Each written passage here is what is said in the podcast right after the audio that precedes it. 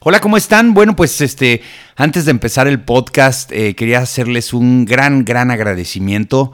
Muchos no lo saben, pero eh, yo no le llevo un récord o un número a cada uno de los podcasts, no lo pongo en los títulos.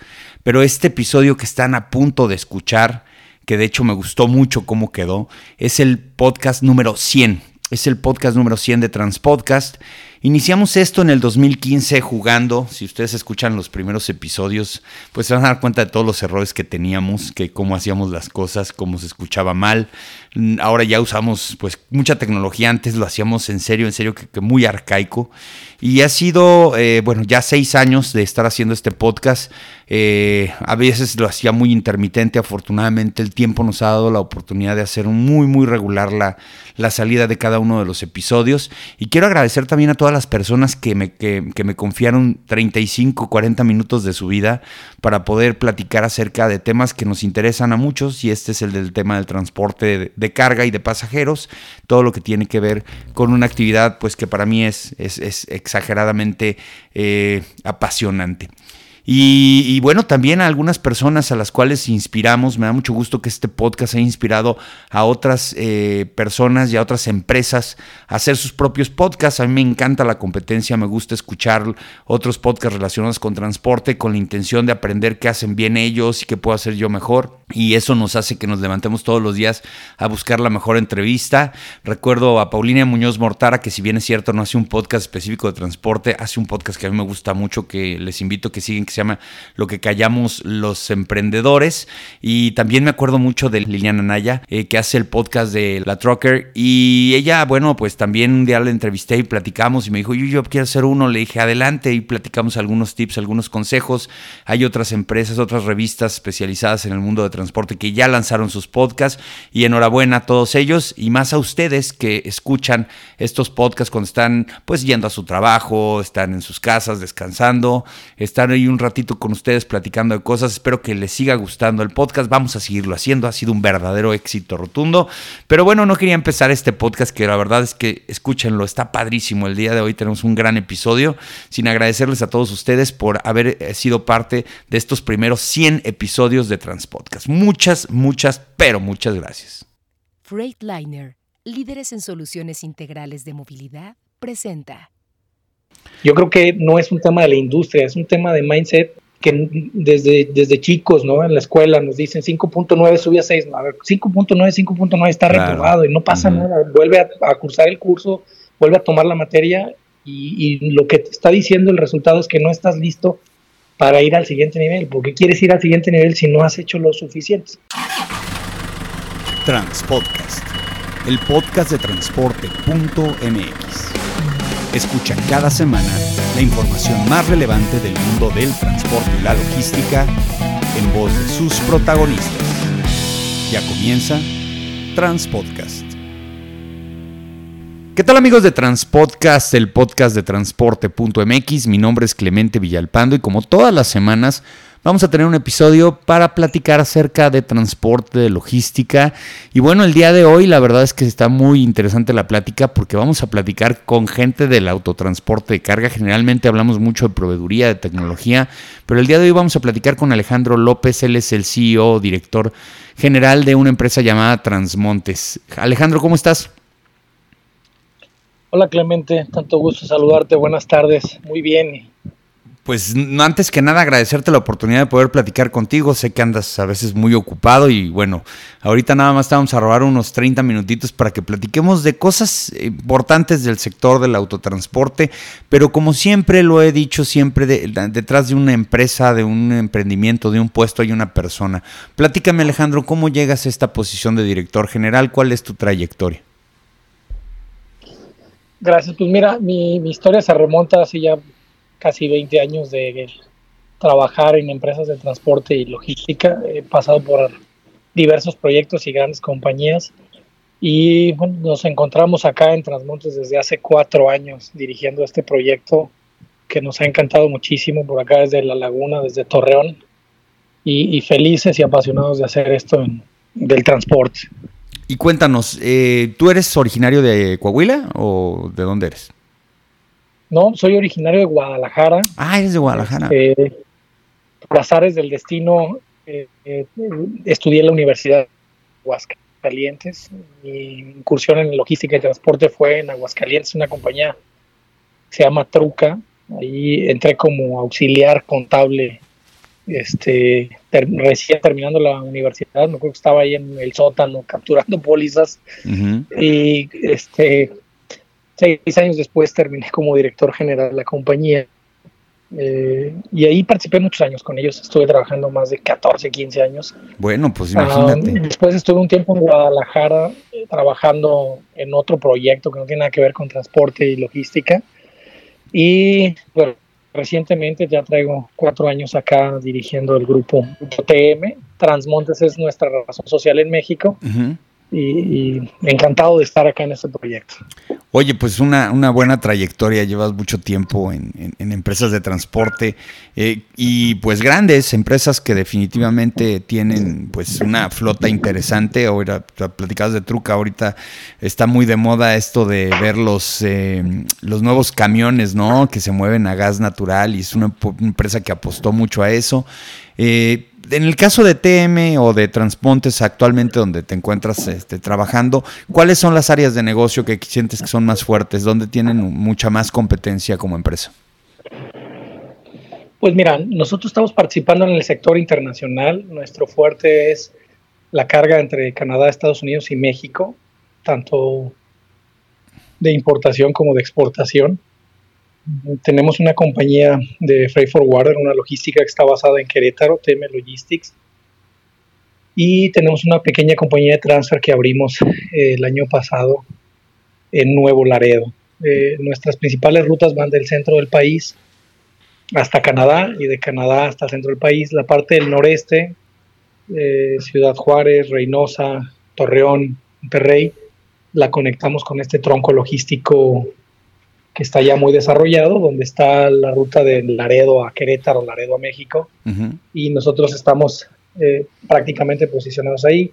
El 90% de nuestros ingresos y de lo que hacemos en el día a día es servicios internacionales. Eh, hacemos muy poquito doméstico, muy poca carga nacional, tanto en Estados Unidos como en México hacemos muy poquito. Somos un grupo de cuatro compañías de transporte y logísticas. La razón social americana es TM Transportation. En México somos Transmontes. En Frontera somos TM Transfer.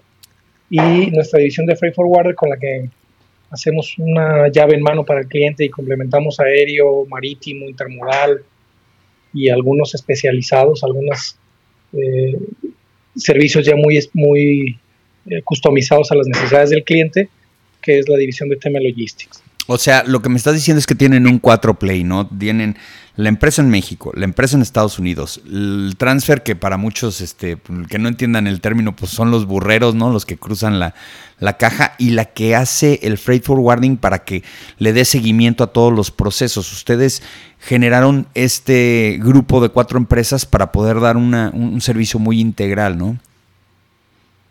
Correcto, sí. E, este grupo de empresas lo funda el licenciado Noé Montes Gandarilla, eh, quien, actualmente es el presidente del Consejo de Administración.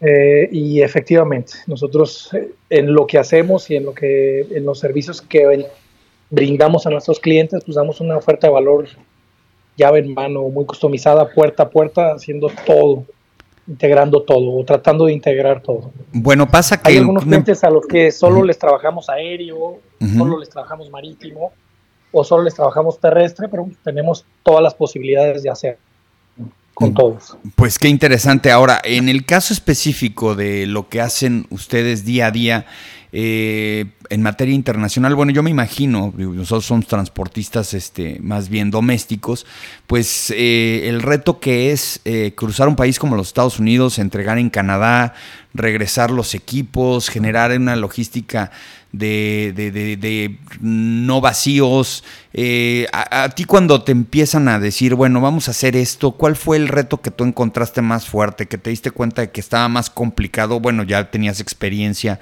eh, con esta empresa Truca en Aguascalientes para lo que era, pues, mm, pues tal vez llegar a la frontera, pero cuando te dicen, oye, no, no, vamos a ir un poco más allá, vamos a llegar a Canadá y vamos a estar haciendo operaciones regulares, ¿Cuándo fue cuando te empezaste a dar cuenta de que habían unos retos más interesantes? Pues mira, la verdad es que desde mi llegada acá al grupo ha sido plagado de retos. Nosotros eh, venimos creciendo de manera muy interesante. Hace cuatro años teníamos una pequeña flota en México y una pequeña flota en Estados Unidos. Teníamos 50 camiones en México, 50 camiones en Estados Unidos y algo así como 200 remolques. Y la división de Freight Forwarder era una de las más fuertes en el grupo, era, era una buena parte de nuestros ingresos. Y el reto pues, ha sido desdoblarla. Hoy estamos operando una flota de 450 tractocamiones de los dos lados de la frontera, eh, 1.200 remolques y hemos crecido la, las, las operaciones tuve la fortuna de liderar los esfuerzos para llegar hasta Canadá y cruzar esa frontera. Hace algunos años no, no cruzábamos, tenemos un par de años, eh, el año pasado y este prácticamente, que empezamos a hacer servicios hacia Canadá. Y el reto es, es justo eso, ¿no? Hacerlo bien, hacerlo profesional, hacerlo rentable, conseguir la masa crítica y el volumen de clientes de importación y de exportación para balancear tus equipos, balancear tus cargas, ser productivo y, hacerlo dentro de la normatividad. El mercado mexicano eh, pues es un poquito más laxo para el cumplimiento de las normas. En el mercado americano y el mercado canadiense, pues todo es by the book, todas las reglas son muy claras, muy específicas, el ecosistema tiene un estado de derecho muy alto y el cumplimiento de las, de las regulaciones es algo importantísimo para tener éxito y, para sostenerte compitiendo en esos mercados. Los retos más importantes es dejar de pensar como mexicano y empezar a, pensar como piensa el americano, porque las necesidades son las mismas, pero la cultura es diferente y, te tienes que adaptar al ecosistema americano, eh, que en esencia pareciera lo mismo, pero ya llevado a la práctica cambia muchísimo. Desde la gente que trabaja contigo, que te apoya en el día a día en el equipo, es muy diferente el trato cultural eh, en México que en Estados Unidos. Y entender eso, porque desde la practicidad de tomar una decisión y de ver cómo resolver un, problema, pues lo piensas como lo has pensado toda la vida, como, se resuelve la industria del transporte en México, y no necesariamente es lo correcto. Y, en Estados Unidos eso puede marcar la diferencia. Si no cambias tu mindset y no tienes esa humildad de escuchar y de primero ver y luego participar, te puedes meter en varios problemas. Vaya que sí, porque nosotros que, bueno, analizamos mucha información de lo que pasa en Estados Unidos, nos damos cuenta que el marco regulatorio de los Estados Unidos no es que sea complicado, sino que es estricto. Entonces, eh, a la hora de darte, eh, pues, por ejemplo, las revisiones de seguridad, de safety, ¿no? Eh, aquí, pues sí, tenemos una idea más o menos parecida, pero una ejecución muy distinta. Eh, por ahí hay un mal dicho que a mí no me gusta pensar, pero a veces que el método mexicano es una excelente idea mal ejecutada. Tú podrías decir que en Estados Unidos el marco regulatorio o el éxito de lo que se hace a nivel operaciones es que la ejecución de las ideas o de las normas eh, son muy estrictas. Sí, y sabes que es la pone el piso parejo para todos. Eh, no, es para un transportista o para un sector transportista, sino es para todos. Eh, es un regulatorio estricto que se sigue en el cumplimiento. El DOT tiene un registro minucioso de todos los transportistas en Estados Unidos y cada mes tienes un balance scorecard donde te miden las horas de servicio, las violaciones en el estado físico vehicular, eh, el, nivel de inglés que tienen sus conductores y el entendimiento de las reglas y demás. Entonces, eso pone el, piso parejo para todos. El diésel nos cuesta lo mismo a todos, la mano de obra nos cuesta lo mismo a todos, las cajas, los camiones nos cuestan más o menos lo mismo a todos. Entonces, empiezas a competir no con estrategias de, de compras o no con estrategias de economías de volumen, empiezas a competir con diferenciación de servicio, con atención al cliente, con optimización y, diferenciación al cliente con capacidad instalada, con sistemas, empiezas a competir con un valor agregado que se despega del valor económico en precio. Oye, pero a ver, por ejemplo, eh, es cierto lo que comentas. Eh, en el caso de, de, la economía de escala que puede tener una empresa por comprar X cantidad de camiones o tener su autoconsumo, lo que quieras, a lo mejor allá desaparece un poco eso. Y el servicio es muy importante. Pero a ver, me viene a la mente, por ejemplo, aquí los transportistas nos quejamos mucho de que nos tratan mal los clientes. Y me refiero a llegas a cargar y te tienen horas esperando cargar, o llegas a descargar y te tienen horas esperando descargar. Eh, los almacenistas a lo mejor tienen un trato muy déspota a veces con los operadores. Eh, a ver, ahí, ahí en Estados Unidos, ¿cómo es ese tipo de relación? ¿Qué tanto eh, poder igualitario tiene el, cliente como el proveedor del transporte? ahí también hay una diferencia significativa, Alejandro. Mira, eh, yo creo que es más cómo está tu estrategia de operación en ese sentido, cómo está el entendimiento de tu cliente, cuál es la necesidad real de tu cliente. Y yo creo que lo que nos pasa mucho en México es que no escuchamos y vamos a vender, pero no vamos a consultar al cliente cuál es su necesidad y cómo resolver su necesidad.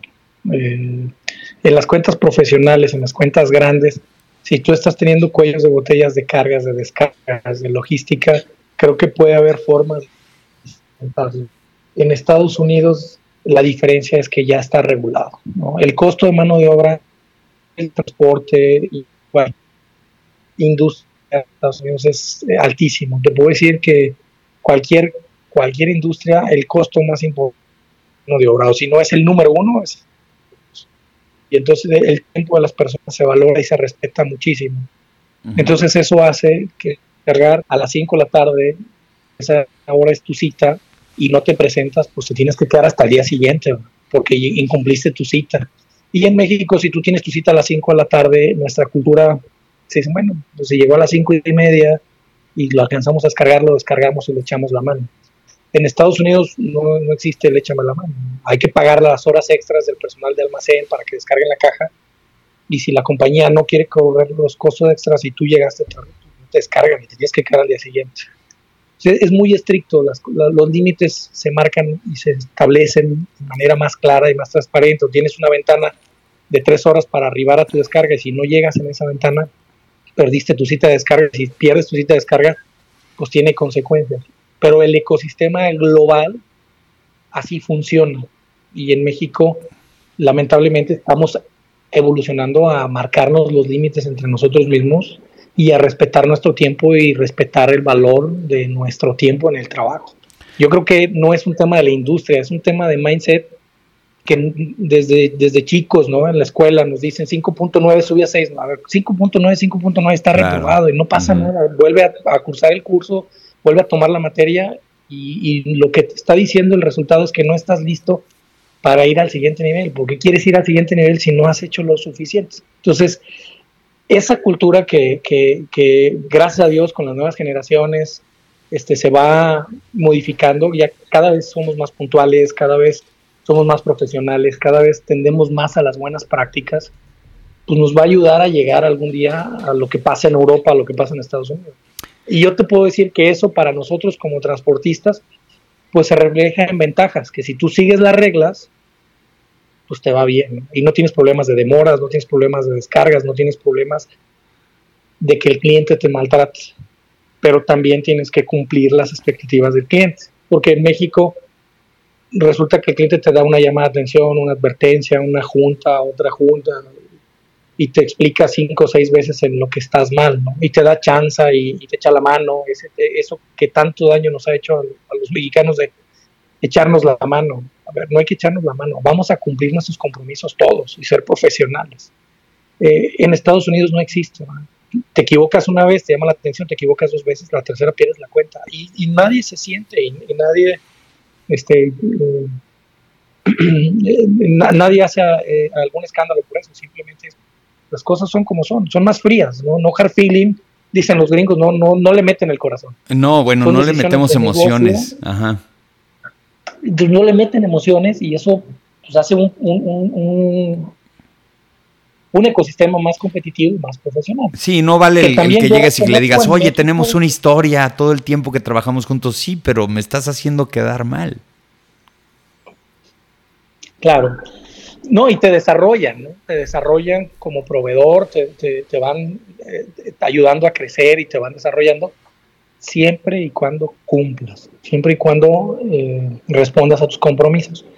En México también, creo que también, para la industria que nosotros trabajamos y por eso nos gusta trabajar mucho en el sector internacional, son empresas AAA, eh, empresas grandes maquiladoras, empresas muy formales, que cada vez eh, pues, su corporativo está en Estados Unidos o está en Europa o, en alguna otra parte del mundo y aquí en la región tienen las best practices y se alinean a, esos procesos y, también cada vez son más exigentes. Ahora, creo que sí nos hace falta a nosotros como transportistas eh, profesionalizarnos más, dignificar más nuestra profesión, valorarnos más, cobrar lo que vale un servicio, eh, apreciarnos más.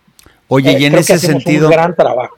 Y en ese sentido hay dos temas que creo que eh, tenemos que tocar en esta entrevista. La primera es, bueno, la inevitable falta de operadores, que es una situación de generación de, de talento, de cosas que están complicando mucho el esquema de los negocios de, transporte de carga y vemos que algunos están yendo a los Estados Unidos este, porque también allá hay oportunidades.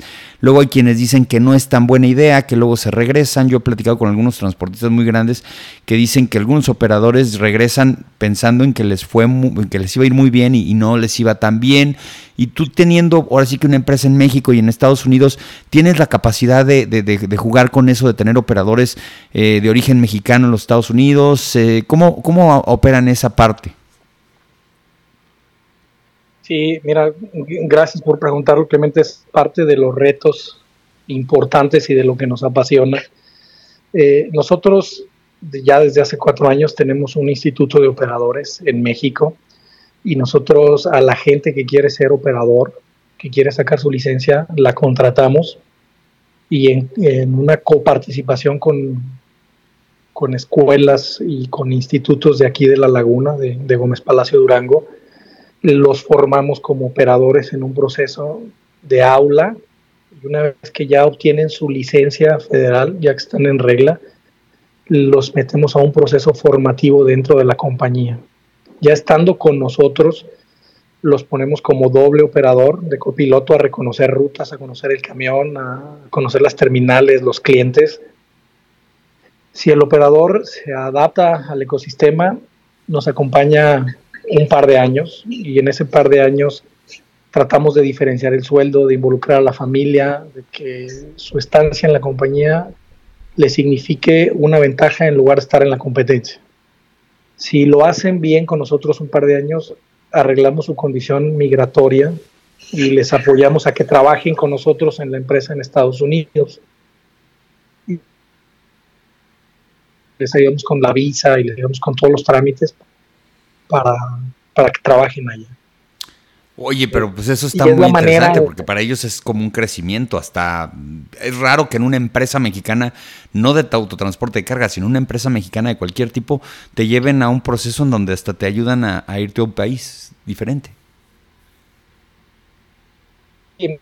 Y, digo, no, no tiene ahí. Nosotros tenemos, tomamos a una persona de no saber manejar un camión a conducir un camión, de ahí a, a migrar a Estados Unidos como operador B1 o B1 que se conoce en el, medio y de ahí estamos en un proceso de residencia, de residencia ya permanente, por si el día de mañana se cansan del camión y quieren ser cualquier otro oficio, ya tienen una residencia permanente en Estados Unidos. Y si ellos el día de mañana teniendo su residencia eh, quieren dejar de ser operadores y se quieren convertir en hombre camión, pues tenemos un programa donde la misma compañía les financia el tractocamión y les provee toda la carga que, requieran para hacerlo productivo y que sigan trabajando con nosotros. Es un proyecto donde nosotros desarrollamos la mano de obra de 0 a 5 años, a 6 años. Esto nos ha ayudado a que tengamos la cantidad suficiente de operadores para hacer nuestra actividad y a que la gente esté contenta con nosotros. Quien entiende el modelo, quien, le va bien acá, lo disfruta y, estamos con los incentivos alineados, con los objetivos alineados, empresa, colaborador, y esto nos ha estado eh, ayudando a sortear esta crisis de operadores. Y bueno, aquí quiero abrir un paréntesis, Clemente, y, y, hacer un, una pausa en esto, porque más allá de grupo TM y de Transmontes y lo que nosotros hacemos, estamos eh, invitando a, una, a un equipo de transportistas a través de, la Canacar, a través de la presidencia del ingeniero Ramón, a, dignificar a la industria y hacer algo para profesionalizar eh, el sector y que esta crisis o esta escasez de operadores disminuya. Eh, traemos en, mente un, un grupo de amigos transportistas lanzar un Best Place to Drive, o sea, una certificación en cuatro ejes, donde las compañías nos certifiquemos con buenas prácticas de gestión y de retención de operadores, que nos certifiquemos en la formación de nuevos operadores. Yo creo que si eh, todas las empresas hacemos un compromiso de formar nuevos conductores, de formar nuevos operadores, esta crisis disminuye el otro compromiso o el otro eje es esa certificación crea toda la parte legal y toda la parte de formalidad de que todos tus conductores tengan sus licencias vigentes, que todas tus unidades estén en regla y estén circulando bien, formales. Y el último de los ejes que queremos ver en esta eh, Best Place to Drive es eh, todo seguridad de seguridad patrimonial. Y y, que no sea un, tema de decir, bueno, pues que alguien haga algo para que la industria tenga mejores conductores, ¿no? O que la industria tenga más conductores, ¿no? Nosotros, dentro de la industria, vamos a hacer que el trabajo de un conductor sea digno, sea bien remunerado, sea de manera segura y de manera legal y formal. Y vámonos a certificar todos y vámonos a profesionalizar todos y eso va a fomentar empleos bien remunerados y esos empleos bien remunerados van a generar una demanda y habrá gente que esté dispuesta a convertirse en operador.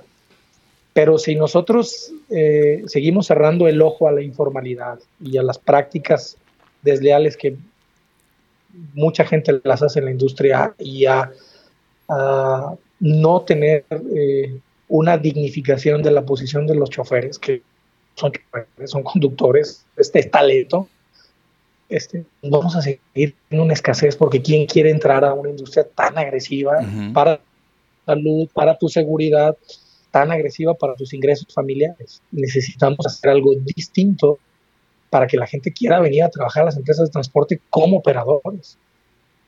Estoy totalmente de acuerdo. Como comunidad y aprovecho para invitarte a que te sumes a, través de tu podcast y a, través de tus compañías, Clemente, a esta iniciativa. la estamos cocinando y ya que la tengamos un poquito más preparada, la daremos conocer a toda la industria. No tiene ningún objetivo económico más que elevar el grado de competitividad y transparentar el grado de competitividad en el que nos encontramos todos para mejorar. Está fantástica la idea, me encantó Alejandro, porque además creo que tenemos que empezar a generar un círculo virtuoso alrededor de la profesión.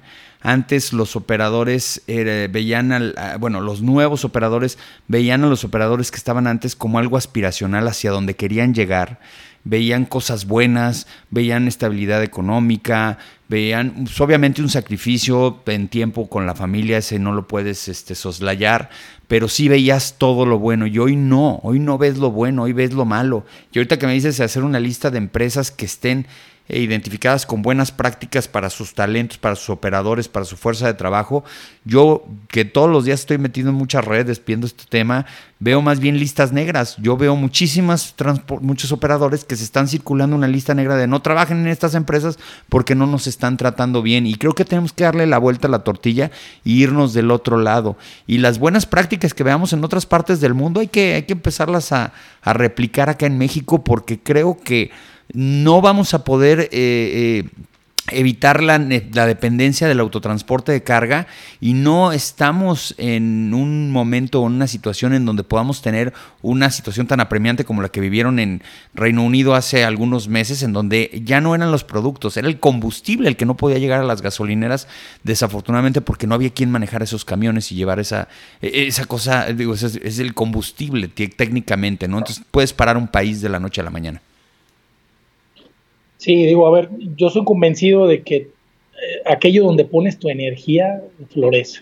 Si nosotros como empresarios del transporte, como empresas, ponemos nuestro foco en listas negras, en descalificación, en, seguir haciendo de la industria lo que histórica y tradicionalmente hemos hecho, y, no digo que todos, pero tenemos una responsabilidad social, porque como ecosistema de transporte hay algunas cosas que tenemos que reflexionar en materia de seguridad, en materia de legalidad, en materia de, gestión y de remuneración para los, para los operadores. Entonces, pues eh, si buscamos las buenas prácticas y cómo hacer de esto un sector más competitivo, más transparente, más amigable, eh, en donde veamos las cosas positivas, y ahí está nuestra energía, seguramente muchos de nuestros problemas y muchos de nuestros presupuestos van a cambiar van a cambiar su, su, destino. Si hoy invertimos una cantidad importantísima en telemetría y en, seguridad,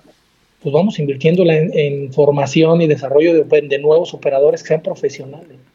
Estoy totalmente Todos queremos operadores capacitados, experimentados, honestos eh, y formales, pero pocos desarrollamos eso desde cero.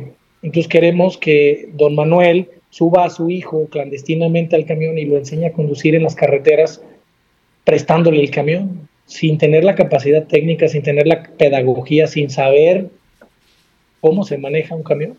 Porque en la industria el 90% de nuestros operadores se ha formado así. Empíricamente. De generación en generación. De mm. manera informal. Recientemente, bajo la escasez en la que nos encontramos, muchas compañías hemos empezado a hacer esfuerzos de tener instituto de operadores y escuela de operadores y formarlos y pero es más una necesidad que una convicción de ser formales, de ser más competitivos, de ser mejores. creo que hay que cambiar ese, ese objetivo. Estoy de acuerdo y yo creo que esto también es una reacción a esa eh, eh, idea de boletinar a los que son malos y a los que son buenos no premiarlos. Entonces yo creo que tenemos que hacer lo, conducente tanto para los mejores operadores y generarles condiciones eh, inmejorables, que creo que ya está pasando. Yo ya lo veo, ya lo veo en la industria. Este, este, el problema es tan apremiante que estamos sacando lo que debimos de haber sacado de la chistera hace como 10, 15 años, que era empezar a premiar a los operadores y al talento de las empresas para que se queden. Entonces, pues híjole, qué bueno, qué bueno, y te tomo la palabra, vamos platicando del tema. Este, tuvimos la oportunidad de estar la semana pasada con nuestro nuevo presidente de, Canacara y con Ramón, y, hay gente de, tu, de tu tierra, ¿eh? muy, muy echada para adelante. Tú conocerás a don Roberto Díaz, que él también está muy involucrado en el tema de, de apoyar a los operadores. Por ahí hay una escuela de operadores en Aguascalientes que es modelo que desafortunadamente ahora en tiempo de la pandemia tuvo, pues hay una rapiña, se metieron y robaron algunas cosas, vandalizaron cosas, pero ya muchos transportistas nos hemos puesto ahí la, la, idea de reactivar esta escuela de operadores en, Aguascalientes y, que le dote por lo menos al bajío de, de, talento y gente que puedas mandar a formarse. También hay que entender que a los operadores los podemos formar de cero y es lo mejor que podemos hacer porque técnicamente es lo que deberíamos de haber hecho desde hace mucho tiempo. ¿Cómo ves esta idea? Excelente, yo creo que entre más empresarios, medios y entre el ecosistema pensemos en esto, en ser más profesionales, más competitivos, eh, nos va a ir mejor. Yo, yo veo industrias que son altamente profesionales, altamente tecnificadas y altísimamente competidas y les va muy bien. La industria automotriz, por ejemplo, es altísimamente tecnificada y altísimamente competitiva. los márgenes son súper reducidos y la competitividad entre una marca y otra es brutal. Pero no podemos concebir una armadora o una marca de, vehículos o de camiones que no compite de esa manera. O sea, que tenga un tallercito este, y, que no capacite a sus ingenieros y que no tenga ingenieros en producción y que la gente no esté uniformada y no esté capacitada y que no se puede competir ya en esa industria. Y que se quiera ahorrar tres pesos en algo y que, no sé, es que hay veces que somos medio aberrantes como empresarios. Me queda claro. Oye, y en el tema de tecnología, que es un tema que pues yo creo que también es el nuevo, el nuevo, nuevo aliado, que, que tú das de tener esa dicotomía, porque pues en Estados Unidos eh, toda la telemetría y todos los esquemas de tecnología pues funcionan para que estés mejor en tiempos, estés más controlado, puedas tener más eh, eficiencia en el servicio. Y en México lo vemos al revés, ¿no? Lo vemos como un tema de seguridad, me da mucha pena que cuando llegan las empresas dicen, pues nosotros pensamos que íbamos a vender dispositivos para mejorar el desempeño de las unidades y todo el mundo piensa que es para que cuando se las roben las recuperemos. E, en ese sentido, pues estás viendo las, dos partes de la, de la balanza. Eh, ¿Qué nos puedes platicar que, es la tecnología que ustedes están implementando para mejorar el esquema de telemetría, medición de combustible, hábitos de conducción, todo lo que está hoy, hoy en el tintero del transporte? Sí, nosotros un, estamos convencidos que la industria va a cambiar y está cambiando a pasos acelerados, que tenemos que preparar a la empresa en Estados Unidos y en México para la conducción autónoma y para la nueva forma y los nuevos hábitos de vida. Y eso eh, tarde que temprano va a llegar. Nosotros hoy en día todos nuestros camiones están habilitados con cámaras en streaming para seguridad y para mejorar el performance y la utilización de los equipos. Todas las cajas tienen un GPS que hace redundancia en la geolocalización y todo esto está conectado con un RP propio tenemos ya cuatro años de, estarlo desarrollando, donde conectamos todo, desde las bitácoras de mantenimiento, los viajes, el despacho, eh, los gastos que se le depositan al operador para poder hacer su viaje, la facturación. Estamos metiendo el sistema en todo, en, todo lo que hacemos. Nosotros tenemos un proyecto de convertir al operador en los próximos cuatro años en un técnico digital en conducción, más que en un operador. Eh, donde muchas de las actividades que hoy las líneas de transporte, principalmente en México, hacemos, eh, y, a ver, nuestra forma de hacer y de pensar es más o menos de la siguiente manera y, no sin aludir a ningún competidor, lo digo en, caso propio, eh, tienes un montón de operadores, un montón de camiones y tienes un montón de gente que anda cuidando a los operadores y los camiones y las carreteras y a los clientes. Entonces nosotros queremos capacitar al conductor para que hoy lo que hace un ejército de personas alrededor del conductor lo haga el solo. Se autodespache desde una aplicación, programe su unidad para lavado, programe su unidad para mantenimiento, recupere las pruebas de entrega de con el cliente, facture y envíe la factura el mismo conductor al cliente y no tengas que tener un departamento altísimo de administración. En, general, eh, queremos ver todos los procesos que tocan al operador y al cliente, que es el core business y la esencia de lo que hacemos y cómo lo digitalizamos. Y no digitalizarlo al llevarlo a un sistema y sistematizarlo o automatizarlo, son cosas distintas. Cuando yo hablo de digitalizarlo es cómo lo hacemos diferente en menos pasos, con menos personas de manera más eficiente. Y cómo eso nos permitirá remunerar de mejor manera a un conductor, que ahora es conductor, guardia intercambista, programador de mantenimiento, despachador de operaciones, y ejecutivo de cuentas por cobrar o de administración. Todo eso se puede hacer con un celular o con una tablet interconectado a un RP que te permita administrarlo. Está buenísimo hoy no eso. Estamos allá. Hoy, no estamos allá, hoy, hoy ese es nuestro anhelo, hoy queremos dirigir a nuestras compañías hacia allá, nuestro negocio hacia allá y sabemos que va a llegar y queremos estar preparados para el momento en que esto esté ahí. Y, estamos eh, trabajando todos los días, invirtiendo cantidades importantes en, sistemas para poder lograr eso. eso me recuerda muchísimo, Alejandro, un transportista muy grande del país que, que desafortunadamente ya falleció, que un día me dijo que él le decía a todos sus operadores que era el, que el operador era el administrador de un negocio, que, que era un negocio individual cada una de las unidades.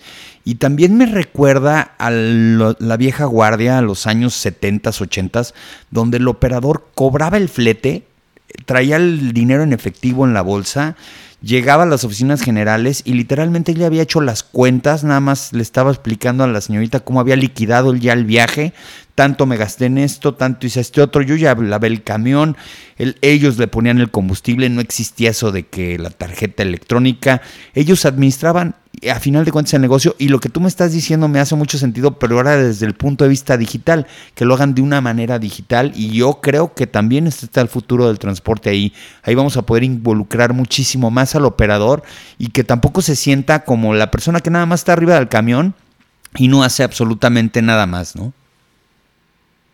Mira, los bench que nosotros hemos hecho con algunos amigos transportistas es que tienen entre 0.7 y 1.2 administrativos por cada operador. Uf.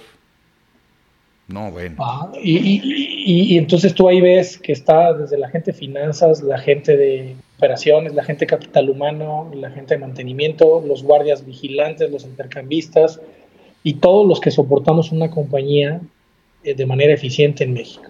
Entonces, eh, ¿qué sucede si ese punto 7 a 1.2 de mano de obra por cada camión y cada operador que tienes en operación, te lo llevas a punto 20, a punto 10 y el operador, porque el operador tiene el tiempo, ¿no? Y, ya lo decía por ahí alguien en la historia, ¿por, qué contratar dos manos si el cerebro viene gratis?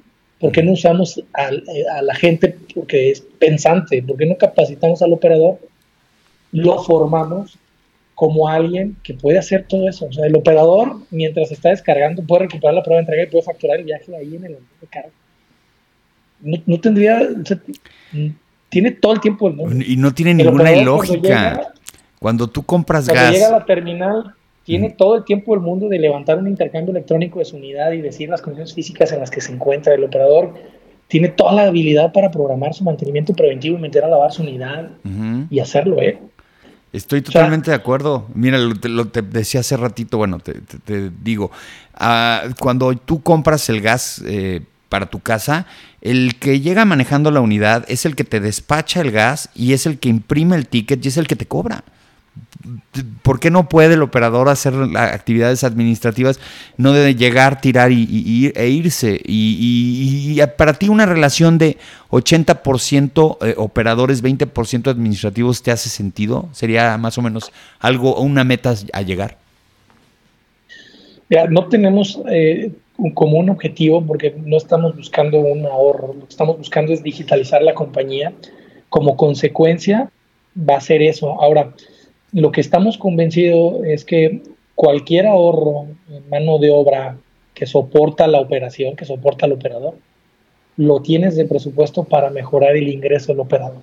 Y es ahí donde yo decía hace rato, ¿qué sucede si en lugar de tener un operador tienes un técnico en conducción?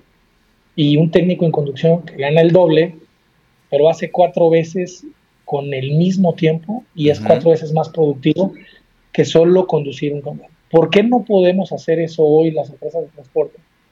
Porque no confiamos en nuestros choferes, porque no confiamos en los operadores, porque no los hemos capacitado, porque no los hemos desarrollado, porque no hemos dignificado y no hemos elevado el grado de competitividad. Una secretaria en los años 50 pues, escribía y taquigrafiaba. Hoy yo no conozco o conozco ya sirve de nada. que tienen secretarias o, directores que tienen asistentes, poquísimos. Y las asistentes que hoy se tienen en las empresas de cualquier industria son... Eh, son personas pensantes, son personas que están ejecutando ideas, no, no ejecutando cosas de manuales, pues. Y, y el operador de los años 50 y el operador del 2021 el mismo y lo que hemos hecho es reducirle las funciones al operador. de acuerdo. Limitando su capacidad de desarrollo y limitando su capacidad de crecimiento y de acceso a nuevas oportunidades. Una secretaria tuvo que estudiar computación, tuvo que estudiar otro idioma, tuvo que superarse, estudiar inclusive una carrera y ser ejecutivo de administración y ser ejecutivo de operaciones y ser y crecer, porque la industria fue cambiando. Un operador lo único que tiene que saber es manejar y tener una licencia de conducir y cada vez en lugar de promover más habilidades en los conductores, estamos promoviendo menos, porque no les tenemos confianza, porque no estamos utilizando a esa gente. Entonces, a mí se me hace contra natura y contrasentido, se me hace ilógico lo que estamos haciendo. Sí tenemos más control, los tenemos más centralizados, los tenemos más vigilados, pero no somos más productivos, no desarrollamos más gente, no hacemos atractivo el trabajo de alguien. O sea, cada vez le quitas menos, pues cada vez es más mecánico. Exactamente, y los tiempos muertos. Y los tiempos Tienen muchísimos tiempos muertos, muchísimos. Y son diestros para la tecnología porque están en redes sociales. Ah, manejan mejor el celular que tú y yo. Fácil. Fácil, fácil. Ellos ya son maestros del WhatsApp y todo ese tipo de cosas. Qué interesante, Alejandro. En serio, qué, padre, qué, padre plática estamos teniendo. Y pues ya se nos está acabando el tiempo. A mí me gustaría que me dijeras, ¿cómo ves? Tú llevas tantos años en el mundo del autotransporte de carga y tienes una idea, tienes una visión a futuro y por eso estás donde estás y por eso estás emprendiendo lo que estás emprendiendo. ¿Qué, qué, cómo ves el futuro? Porque ya sabes, siempre va a haber el, de, la, de las calamidades diciendo que no, que esto ya no tiene futuro y que cada día se va a acabar.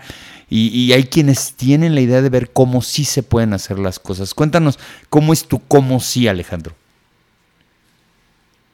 Pues mira, el futuro de la industria es prometedor. Definitivamente cada vez somos más consumistas, cada vez hay más cosas que transportar, cada vez hay más necesidad. Eh, la región Estados Unidos, México y Canadá va a crecer mucho. Para México va a ser una bendición estar de vecino como lo hemos estado toda la vida con Estados Unidos y yo veo un futuro prometedor para todos. Ahora, el modelo que tenemos está agotado. El modelo que tenemos como transportistas principalmente está agotado. Y la tendencia es eh, hacernos más competitivos, a dignificar más el trabajo que hacemos, a ser más profesionales. A ver, la propia autoridad está ahora metiendo más regulaciones y, con esto de la carta aporte timbrada y, todos los documentos que está intentando hacer la autoridad, habrá quien lo ve como una gran desgracia y yo lo veo como una gran oportunidad. El que esté preparado, el que tenga los sistemas, el que quiera ir adelante, el que quiera ser diferente, el que quiera entrar en la ola, nosotros no vamos a cambiar los hábitos de los millennials ni de las siguientes generaciones. O nos adaptamos a esa curva y entendemos cómo competir en ese nuevo futuro, que definitivamente es más digital, es más tecnológico, es más amigable con el medio ambiente, es más rápido, tiene que ser más honesto, tiene que ser más profesional, tiene que ser más competido, o si te vas a quedar obsoleto y te puedes morir. Y tú puedes elegir cualquiera de las dos. Yo creo que eso se está transformando y veo que se está transformando no solo en México, en México, en Estados Unidos. Y vienen grandes oportunidades. En toda crisis, en todo proceso de transformación, hay grandes oportunidades. Solo hay que estar del lado correcto de la banqueta y saber jugar en esa nueva cancha, en esa nueva banqueta, saber cómo son las reglas del juego y adaptarte a ellas. O resistirte y morir inevitablemente. Porque de que esto está cambiando y se está acelerando, el tema de operadores como una crisis mundial nos está diciendo que nuestro modelo está agotado y que tenemos que hacer algo distinto para competir y para poder ser exitosos. Y, eso no se va a detener, eso va a ir creciendo. Entonces, quien entienda un modelo de negocio, quien se pare con un modelo de negocio adaptado al nuevo, a la nueva realidad, al nuevo entorno, es quien va a poder competir. Y ahí veo el futuro. Ahora, eh, Estados Unidos mucho más rápido y Canadá mucho más rápido que nosotros en México. Nosotros carecemos de infraestructura, carecemos de regulación, carecemos de reglas claras para todos, que eso va a hacerlo un poquito más lento. Pero también creo que quien puede innovar en México puede despegar más rápido y, con mayor velocidad. Porque esa falta de regulación, esa falta de infraestructura, es, eh, esas desventajas en México cuando encuentras un modelo de negocio que le da la vuelta, te puede potenciar mucho más que el resto. Y en Estados Unidos y Canadá no, todos compiten sobre un piso parejo, sobre bases más sólidas. y entonces tu, tu explosión puede ser más lenta. Entonces, eh, ahí hay una gran oportunidad para quien la quiera tomar. Nosotros estamos decididos a seguir compitiendo y a seguir haciendo cosas distintas o a pensar de manera distinta, intentando hacerlo. No sabemos qué vamos a lograr. Hoy te podría decir que somos igual que cualquier otra compañía tradicional de la industria del transporte, tratando de ser institucionales, tratando de tener buenas prácticas, tratando de hacer cosas diferentes en el tema de operadores, tratando de hacer temas diferentes o cosas diferentes en tema de tecnología y buscando la tecnología de punta con las marcas que nos la puedan proveer para adaptar nuestro modelo de negocio a una nueva realidad. Pero hoy, hoy, la realidad es que competimos igual que los demás y que si lo mantenemos constante y disciplinadamente esta estrategia, seguramente en algún punto nos despegaremos o tendremos un diferenciador frente a, nuestros amigos. Pero ahí está, ¿eh? yo, yo para nada veo un escenario adverso, yo veo un escenario muy optimista en los próximos 10 años para esta industria. Me gusta, me gusta la idea, me gusta platicar con gente que tiene ganas de que esto crezca y que este negocio siga creciendo. Y por eso te agradezco mucho la oportunidad de poder platicar el día de hoy con nosotros, Alejandro. Un placer, Clemente, cuando gustes, este, estamos a la orden. Y ahí te buscaremos para ese proyecto del Best Place to Drive, para que nos ayudes a impulsarlo en tu podcast, nos ayudes a impulsarlo en tus medios y en lo particular como transportista de Sumes también. Maravilloso, perfecto. Pues bueno, él es Alejandro López, es el CEO de Grupo TM de pues empresas como Transmontes, TM Logistics, TM Transportation y TM Transport. Y pues gracias por estar aquí en Transpodcast, gracias a todos ustedes por haber escuchado este tan interesante episodio. Ya saben, la mejor información del mundo del transporte y la logística la van a encontrar en transporte.mx. Saludos.